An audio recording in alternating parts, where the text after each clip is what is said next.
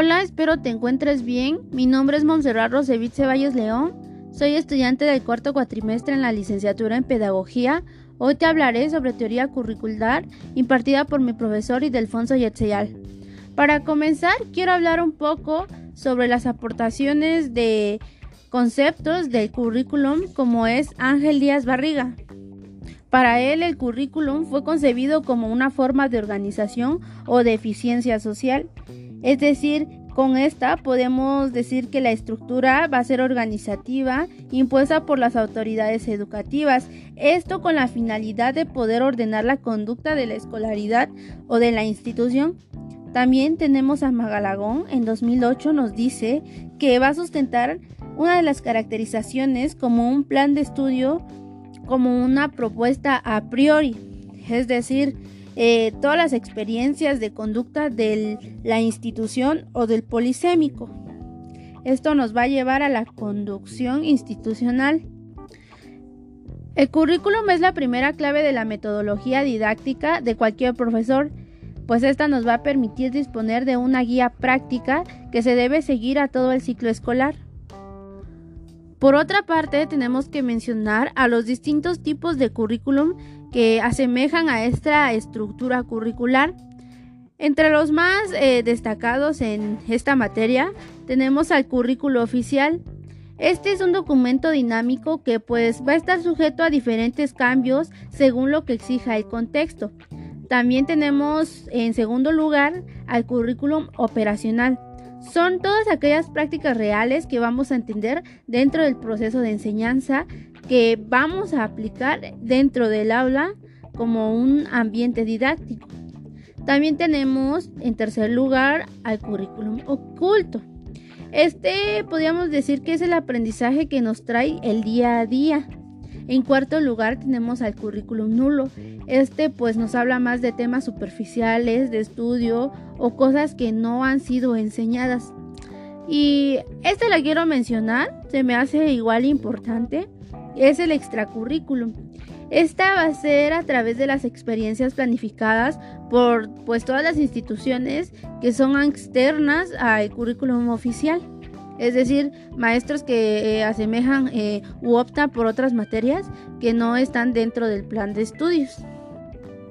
Con respecto a, Armas 1981, el currículum es el plan que norma y va a conducir explícitamente un proceso concreto y determinadamente del proceso de enseñanza-aprendizaje.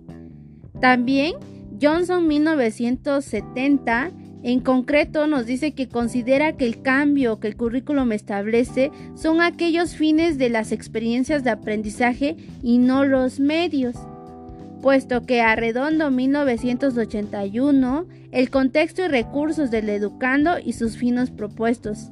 También tenemos a dos personajes que por otro lado nos dice que el currículum establecen elementos del currículum, es decir, son convenientemente agrupados y permiten la evaluación de todo el proceso de enseñanza. Esto de Glassman e Iberrola 1978. Eh, como bien sabemos, el currículum educativo es extenso eh, para formar un gran plan institucional. Eh, entre sus elementos de este son los perfiles, tenemos principalmente a los objetivos, que para qué, cómo y por qué de, de esto, ¿no? De lo que queremos lograr. Los contenidos previos de la institución, qué es lo que te ofrece. Los criterios de evaluación, que es cómo te va a evaluar la institución, si por semestre, cuatrimestre, bimestre, eh, cómo te califican de una manera parciales, eh, eh, extraordinarios, ordinarios, y también nos muestran los estándares de aprendizaje que son evaluables. También tenemos eh, con respecto a lo que son este, los métodos de cómo te van a ofrecer este plan de educador a educando, es decir, qué metodología siguen.